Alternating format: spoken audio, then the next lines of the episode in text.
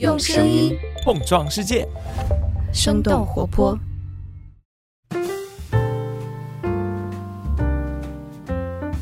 嗨，大家好，欢迎收听《声东击西》，我们一起用对话来发现更大的世界。我是徐涛。今天我们的节目呢是一个远程连线，虽然我们的嘉宾是在北京，但我因为家人生病的缘故，所以并不能和嘉宾在同一个录音间里。请到的嘉宾是北京世纪坛医院的急诊科大夫黄俊敏。Hello，黄大夫您好。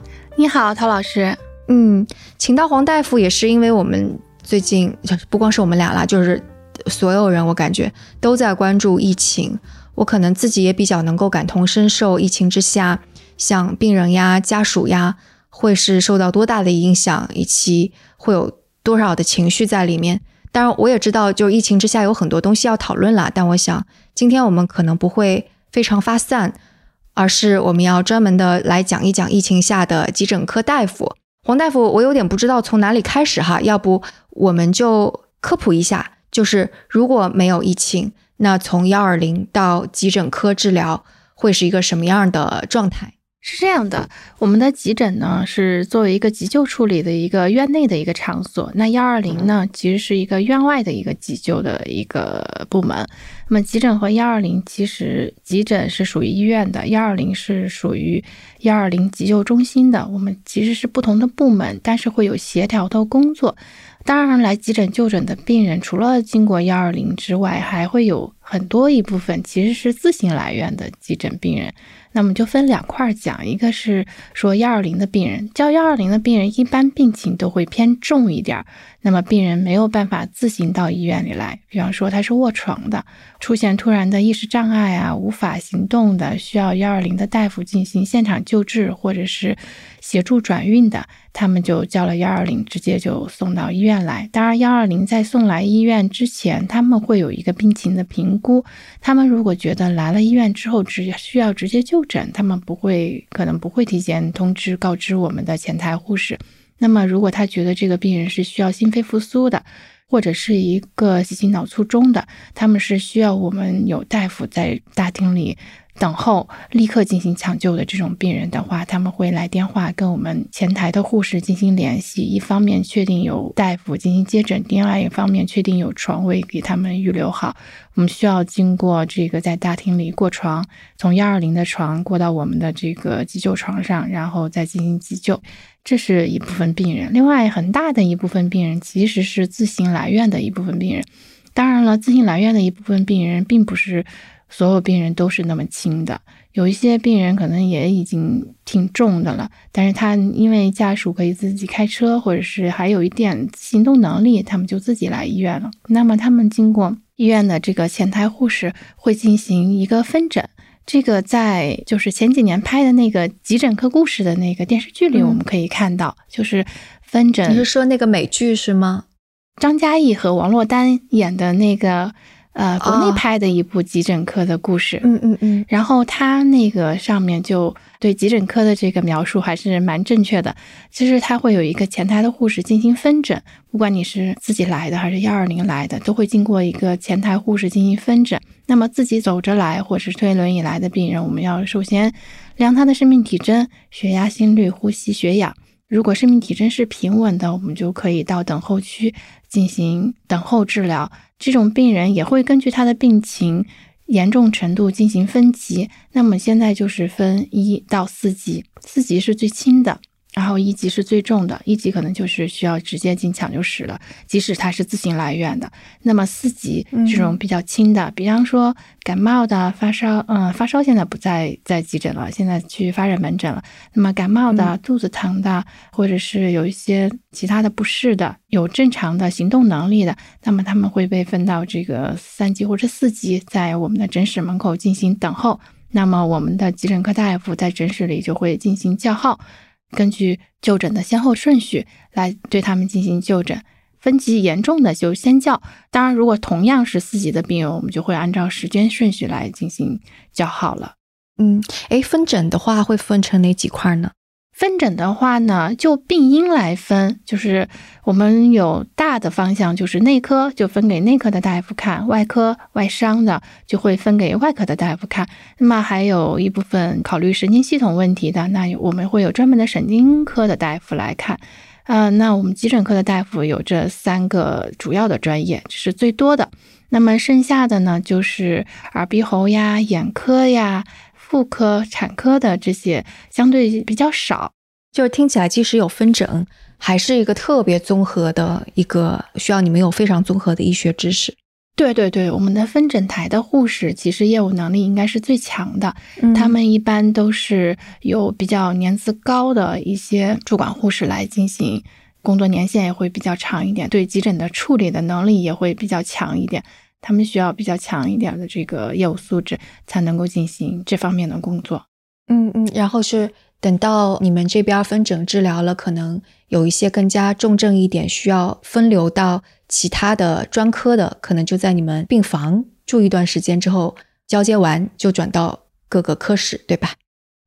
是这样的，呃。如果病人在我们急诊区域内，比方说你现在急诊的门诊就诊了之后，你的所有问题其实基本上得到解决了。比方说就是一个急性胃肠炎啊，那你只需要在我们这儿输液，就不需要分流到病房里去了。嗯啊，有一部分人稍微重一点的、不太稳定的、短期内不能离院的，如果他有住院要求的话，我们会给他联系病房。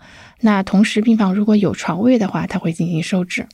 还有一部分呢，就是那你当天在住院病房没有床位，那我们会把它转移到这个急诊留观区域进行先留观，我们进行急诊科的治疗，这个治疗是不能中断的。嗯，当他在急诊科治疗了两三天之后，病情稳定了，可以出院了，他也可以从我们的留观区域直接走。那么还有一部分人待了一两天之后，住院部会有床位了，那么我就会跟住院部的大夫联系，他们会把他转移到住院部进行住院治疗。然后抢救室的病人其实也是同样的一个道理。嗯，所以当时二零二零年的时候，武汉的出来疫情的时候，很多的新闻都是说病人来不及收治了，全都是堆在了急诊科的留观病房里，好像我记得有这样子的新闻。对对对，尤其是在疫情刚刚开始的时候，为了这个，我们需要一些隔离间嘛，过渡间，病人就是密度不能太大了，会怕有交叉感染的这种情况发生。那么我们的床位其实是在那种紧急情况下反而在减少的，所以呢，很多病人就会滞留在我们急诊。那么在急诊滞留的病人，嗯，一旦时间比较长，或者是情况会加重，就会出现一些问题和矛盾了。哎，那详细说一说那个二零二零年疫情刚开始那会儿，你们急诊科当时是什么样的状态吗？呃，那个疫情刚刚开始的时候，其实整个社会都是一个比较紧张的状态，就是社会上的一些病人呢，他们可能不太敢到医院来。啊，因为他们来了医院之后，就发现所有的医生护士都穿着隔离服，戴着防护面具，然后看起来也有很可怕的样子，所以他们很多就会先在家里，觉得自己可能能熬过去。那么等着等着，又有一部分人就会加重。那么当他们病情加重的时候，不得不来医院的时候，就。来到了我们的急诊，当然那个时候还会有一些比较现实的状况，就是短暂的那一段时间出现了，就是我们的门诊诊疗停诊了一段时间。那么那个时候有一部分医护人员就去支援武汉了，支援发热门诊了。这个时候就出现门诊的一部分病人，因为在门诊得不到救治，只能到急诊来。所以我们那个时候急诊的病人有一段时间特别特别的多。所以急诊的整个就诊环境其实还蛮嘈杂的，嗯，所以对于我们医护人员来说，压力那一段时间非常非常的大。你自己也会比较担心是吗？对，那段时间刚一开始的时候，因为对这个新冠肺炎了解也不是很清楚嘛，所以我们。嗯，在北京出现疫情之后，其实自己也是会有担心的。毕竟在一线工作，那个时候，呃，因为家里孩子还比较小，不太会为自己担忧，但是却很害怕传染到孩子们的身上。所以那个时候，就是自己一旦出现这个上呼吸道感染的症状，也会很紧张。我就记得有一天，就是我开车回家之后。有一些就是下班了之后，可能也是因为太累了，说话太多了，所以就出现了一些咳嗽和上呼吸道感染的症状。然后我当时在倒车的时候就愣了一下神儿，然后一下子就倒车就撞到了自己家的墙上去了。哦，那个时候其实医院几乎都没有像面对新冠这样子的预案，对吧？刚开始的时候，其实当新冠疫情来的时候，我们其实还是有预案的，因为其实每一个医院都有自己的感染科，然后也会有感控部门。其实这种预案呢，在我们整个工作的流程当中，其实是存在的，一直存在的。因为在医院总是会出现一些突发事件嘛。当然，针对这么大规模的这种疫情的爆发，我们可能刚一开始没有那么全面，所以我们的这个预案呢，其实是在。经过了这么一两年、两年多的时间，可能也在慢慢的完善的过程当中，所以一直走到现在呢，我觉得我们的院还是基本上对于绝大多数情况还是可以去应付的。就这个预案其实是专门就针对新冠开始准备的预案了。对对对对，当新冠疫情发生之后，医院就会有专门的部门在做这件事情。随着这个疫情的情况的变化，有的时候北京也会出现一些紧急的情况，那我们的预案也会有一些的变动。举个例子呢？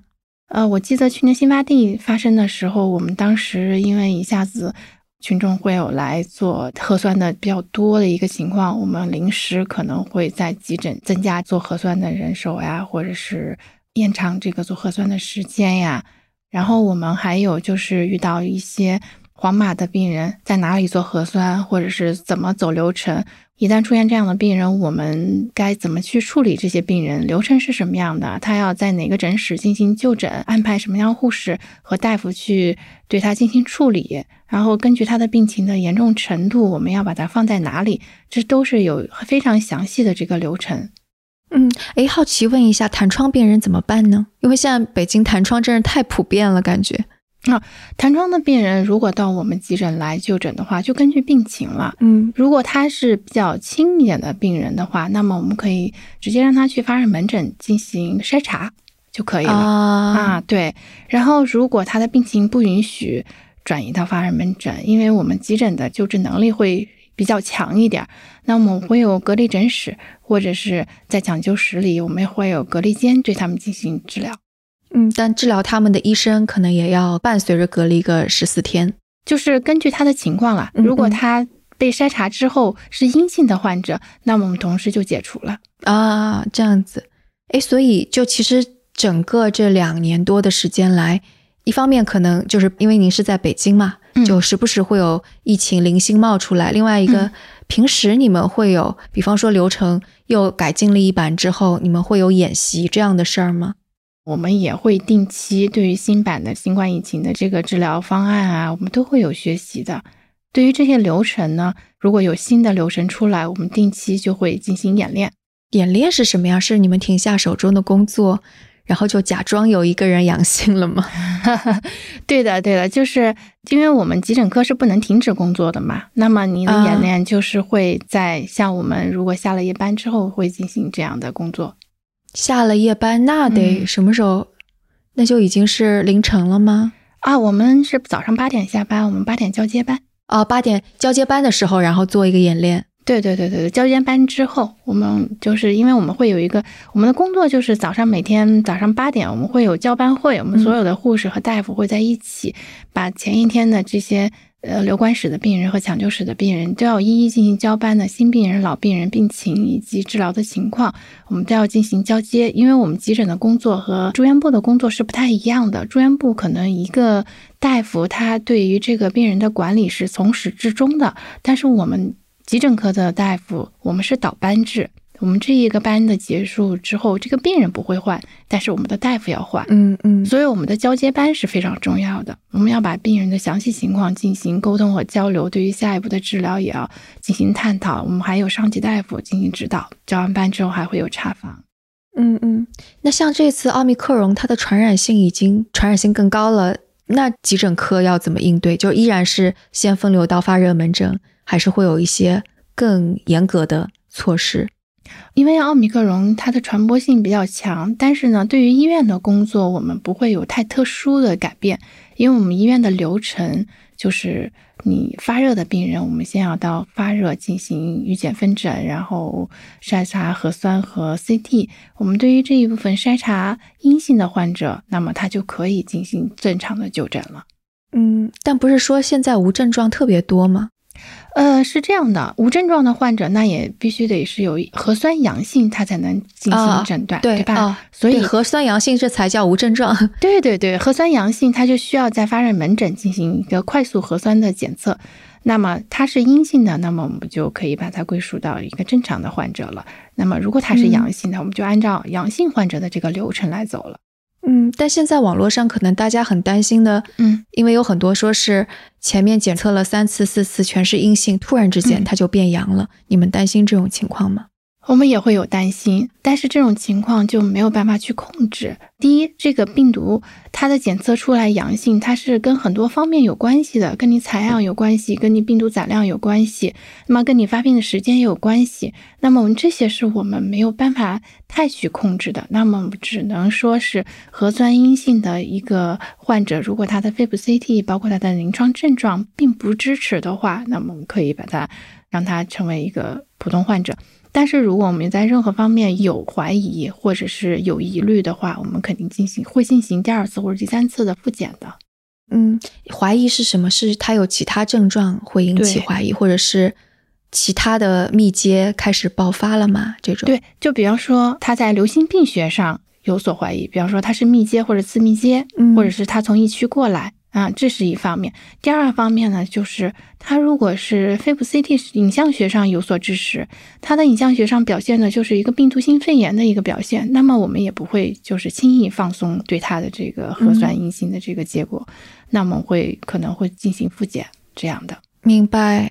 那像听起来就是已经两年过去了，预案改了一版又一版，但其实我们还是时不时会听到说某个医院的急诊部。因此就已经停止运转了，就包括这次上海也出现某位护士甚至去自己医院的急诊部紧急抢救哮喘都没有能够实现。像这是为什么？为什么急诊科会停止运作？啊，是这样的，因为急诊科在整个医院当中，应该说是一个最直接、最前沿的面对患者的一个部门了，所以呢，它就会很容易。就是遇到一些阳性的患者，那么现在按照我们目前的一个状况，奥密克戎就是传播能力这么强，一旦遇到一个阳性的患者，我们整个急诊科肯定是要全部禁止下来的，包括医生、包括护士、包括里面所有的患者，我们都要禁止下来，我们不能让这个疫情外溢，对吧？嗯，当它外溢到整个社会上之后，它会对其他人产生很大的影响。所以呢，你说的禁止就表示说全都隔离起来，是这个意思是吗？对，封闭和隔离起来。对，嗯。然后呢，这样你在封闭和隔离起来之后，那你急诊科肯定就在这个医院的急诊科肯定就停止运转了。嗯。那么在这周围的这个居民可能在就诊急诊的时候会遇到一点点的麻烦。当然，我觉得是这样的，因为我们的医院那肯定在这附近不止一个医院。那么幺二零在接诊病人的时候，他一定是最先会知道这个医院的急诊科有没有开。那么我们肯定是找一个就近的、开放的、这个有就诊能力的急诊去转运病人。因为幺二零和医院它是有直接联系的。幺二零在接诊到病人的时候，尤其重症病人的时候，他会提前跟医院院方进行急诊科进行联络的。当确定这个院方有救治能力，并且有床位的情况下，他才会转运到这边来。嗯，所以这个其实就是我们在担心的事情，是说，比方说阳性的病人开始增加，甚至被一些医院的医疗资源给接触到，就会发生。医疗资源可能就全都静止下来，对资源不够，幺二零也不够，就这其实就是我们最害怕的一些一件事儿，对对对对对。呃，我们正常需要就诊的患者，在他需要就诊的时候，就出现很多的问题存在了，嗯，就会影影响到我们整个医疗体系的运转。之前跟你沟通的时候，你也说到，好像疫情之后，就是其实挑战是在增加的，对吧？对对对，是的，尤其是刚刚开始疫情的时候。大家的这个情绪都非常的不稳定，普通患者的心理内心当中来讲，一方面是恐惧来医院，一方面又是需要来医院，他们这个内心也在平衡，也在矛盾，也在纠结。然后在他们被病痛所折磨的同时，他们还要到医院来面临着就是就诊流程上会有一些问题，比方说要进门要扫码呀，这就是一个对很多病人来说是一个比较麻烦的事情。为什么？一些老年病人连智能手机都不太会用，他们不扫码就得登记，那么就会在延长这个就诊的时间，会在他们就诊的过程当中出现一些可能在他们认为耽误了病情的这个事情，他们的情绪就很容易受到激惹，因为本身急症的患者他们内心就是很着急的。当这个着急的过程当中，你又刺激到他或者激扰到他，他的情绪就很容易爆发。那么在急诊科这种现象特别常见，可以理解。对我今天其实还去了一趟医院，然后我就已经目睹了一位，因为我去的那家医院还不是急诊科，是要去住院部，他得要需要手上有一个腕带，表示查过你的行程码和健康码，然后同时还要再扫一下健康码。然后一位老太太就跟保安就有点。就没有吵得很厉害，但吵起来说我都已经来来回回三次了，为什么还要我扫？就因为这么一个小问题就吵了起来。对，其实这个在医院每天都会发生，呃，每天还不止发生一起，就是因为扫码的问题，然后可能会在他们就诊的过程当中会有一些耽误时间的这个事情发生。那么他们情绪就会有波动，他们有一些人情绪就会非常的激烈，他们会吵起来，会跟我们的保安吵起来，会跟我们的这个门口负责流调的同事吵起来。啊，当然到我们诊室来就诊的时候，他们可能是带着情绪来就诊的。嗯，你遇到过的让你觉得记得最深的一次冲突是什么样的呢？记得最深的一次冲突就是我有生以来第一次被患者报警。然后警察还真的过来向我就是调查取证，是怎么回事？过去挺长时间，我不是记得特别清楚了，但是就是那一天应该是晚上，然后是一个肺癌，呃多发转移的一个患者。按照我们急诊的就诊范围来说，他其实并不是我们急诊的一个病人。但我们急诊是一个开放的部门嘛，那么一个病人只要来说他不舒服，他就其实是可以挂上号，然后进行就诊的。那么这个病人是一个肺癌转移的一个病人，他其实的诉求是想要住肿瘤科的病房。但是对于我们急诊来说，我们只处理急症。对于这样的病人，他们是需要去门诊就诊，然后预约病床。门诊的大夫对他们进行病情的评估啊，看他们需不需要进行这个住院治疗，是这样的一个过程。但是这个病人呢，他的诉求就是我要住肿瘤科，我要住肿瘤病房。他们就会要求我，那你跟肿瘤科的大夫联系，你要给我联系好床位。你们是急诊，你们是可以优先走绿色通道，那我就需要走这个绿色通道，我就要马上住上院。那我告诉他，这不是我们急诊的这个。工作范围，你的病也不需要马上在急诊进行治疗。当这个要求没有得到满足的时候，他就很不高兴，很生气。在一番谩骂之后，他就打电话拨打了幺幺零进行报警，告诉警察我没有一个好的工作态度，我没有没有达到他的目的。呃，幺幺零的警察就向我调查取证了这个情况，然后我也跟他把整个事件陈述了一下。当然，警察在了解完情况之后，也就没有什么下文了。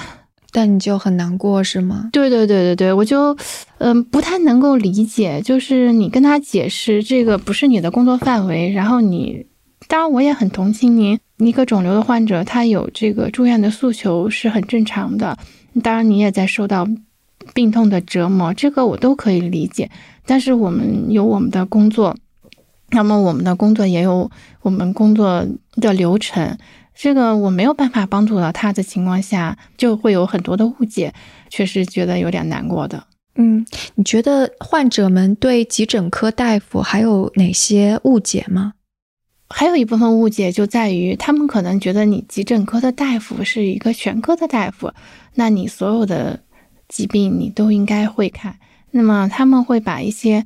呃，专科的这些问题向你提出，但是其实说实在话，就是急诊科的大夫是可以看所有，就是比方说我是急诊内科，我可以处理所有内科方面的急症，但是对于现在分科这么细的情况下，我没有办法对他进行专科的这个指导。比方说，我们可以处理这个高血压急症的患者。当他来了之后，血压非常非常的高，出现了一些头晕啊、呃视物模糊啊这些症状的时候，我可以进行降压的治疗，但是我没有办法对你进行这个常规降压药的指导。那样有一些病人，老年患者，他们觉得。那我既然来看了一次病，那我就要问得清清楚楚。那我现在的降压药没有办法控制好我的血压，你要告诉我我怎么去吃这些药。他们会把他自己在家里的一些口服药拿来给我看，他还会问问我这些药我应该怎么调整，或者你要给我开一些新的药。那我只能告诉他：第一，我不太会调这些降压药，因为我不是心内科的专科大夫；第二呢，我们急诊。科有自己的这个药房，我们的药房里多数都是一些急救的药，所以我们的品种不会像门诊的药房那么的全，尤其是对于一些专科疾病的药物，其实急诊药房是没有的，我们没有办法去给你调药，也没有办法给你开新的药，所以他们有一些人就会不太能够理解这方面的问题，他们会觉得你可能在推卸责任，或者你就不太想给我看，是这样，嗯。所以你们会把他们转诊到分科吗？还是他们自己需要去挂号？我们其实对于这种病人是不转诊的。我们急诊科就诊结束之后，他们是需要预约门诊的号，然后进行门诊就诊的。因为急诊处理完了之后，他就没有一个急的情况。那么急的情况处理完了之后，他们是可以从病情上来说是可以等待的。那当你约好这个门诊的号之后，你按照时间去就诊就可以了。那我想，可能就是，既然今天我们做了科普嘛，可能会有听众也会想要知道，说万一遇到有需要急诊治疗的情况，就医生会有一些什么样的建议给到大家？嗯，就是在现在疫情的情况下，大家可能对于来医院就会比较有一些恐惧。其实我觉得大家不需要对来医院有那么多的顾虑。当你觉得自己有情况、有问题的时候，其实是需要及时的就诊的，因为一旦出现就更严重的情况，那么可能会贻误病情。比方说，有一些病人会出现一些胸痛，其实是急性心梗的这个前兆。那么，如果你及时就诊，我们可能及时处理了之后，就可以挽回一些比较严重的局面了。所以呢，当你遇到一些情况的时候，那紧急情况可以拨打幺二零。如果觉得自己还可以的话，自己来医院就诊也可以。当你嗯到医院之后，我们会有非常专业的这个分诊台的护士对你这个病情进行评估，进行分流。你需要到哪个科或者哪个部门进行就诊，前台的护士都会告诉你。所以呢，对于来医院就诊，一定不要存在顾虑。幺二零的医生也会帮助你，告诉你应该去哪个医院，是吗？对的，就是当你拨打幺二零的时候呢，幺二零的大夫也会进行一些院前的一些急救的基本的治疗。然后呢，你可以向这个幺二零的大夫咨询。当然，我们首先就诊的原则就是就近，在最近的一个能够救治您这个疾病的情况下，那找一个最近的医院。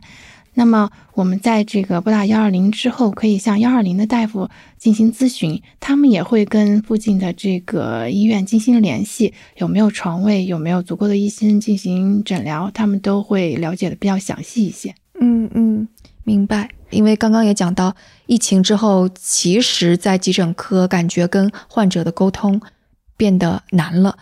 就比方说，你会希望患者怎么跟你沟通，怎么样才能更好的让医生帮助到？病人其实不管这个病人有多严重，其实医生可能比你想象当中的更希望这个病人能够好起来，因为这是我们的职业使然，我们的可能工作就是要进行救治病人，所以呢，也希望这些嗯来医院就诊的患者，包括患者家属，能够相信医生。既然把病人送来了，你就相信我们有这个处理的能力。啊，我们一定会用最好的方法、最快捷的手段来帮助到你。所以呢，在沟通的时候，就是不要太过于激烈，不要用特别质疑或者质问的口气跟呃医生沟通，这样其实是不利于双方面的这个情绪的。当你很情绪激动的时候，医生也会没有耐心跟你讲下去；当你没有耐心听的时候，医生也没有办法跟你详细的去介绍这个。情况的发生，所以呢，双方面都要有一点耐心，会比较好一点。在急诊科，如果遇到一些抢救的病人，我们首先肯定是大夫会首先向家属来询问这个病史。当我们问您什么的时候，您回答什么。然后呢，当问完病史的情况下，我们一定是先去救治病人，我们以救治病人为主。然后当病人病情稳定之后，我们才会来跟患者家属进行一个。更多的沟通和交流，所以也请患者家属呢不要太着急，因为为什么呢？你好像嗯，医生来跟你了解病情之后，你就看不见医生了，你在情绪上可能会有一些波动，但实际上他是去处理患者了，因为在处理患者的过程当中，我们也需要时间，我们要开。看医嘱，我们要这个对病人一些紧急情况进行处理，要用药。有一些病人的情况需要我们医生和护士站在床边进行一直的进行观测，所以这都是需要时间来稳定病情之后才能跟患者家属进行沟通和交流的，所以一定不要太着急。嗯，那今天非常感谢黄大夫给我们做了一些科普。那我们到时候也把相关的链接啊或者文章就贴在我们的 show notes 中，然后大家如果有兴趣的话就去看一下，也是让我们看到了大夫们在疫情之下是一个什么样的状态。在疫情之前，其实医患关系就已经很紧张，我们也做过相应的节目。那疫情之后，我们的大夫们也是持续还是在这样的强度之下，就希望都能够彼此理解。就是希望我们的医生也能够得到更多的尊重，我们的患者也能够得得到更好的治疗吧。谢谢黄大夫啦。哎，好的，谢谢陶老师。嗯，好。如果大家想要对这期的节目有什么评论，也可以在我们的节目下面留言，然后说不定有一些疑问，黄大夫也可以给我们进行一些解答。没问题。好，那我们下次节目再见，再见。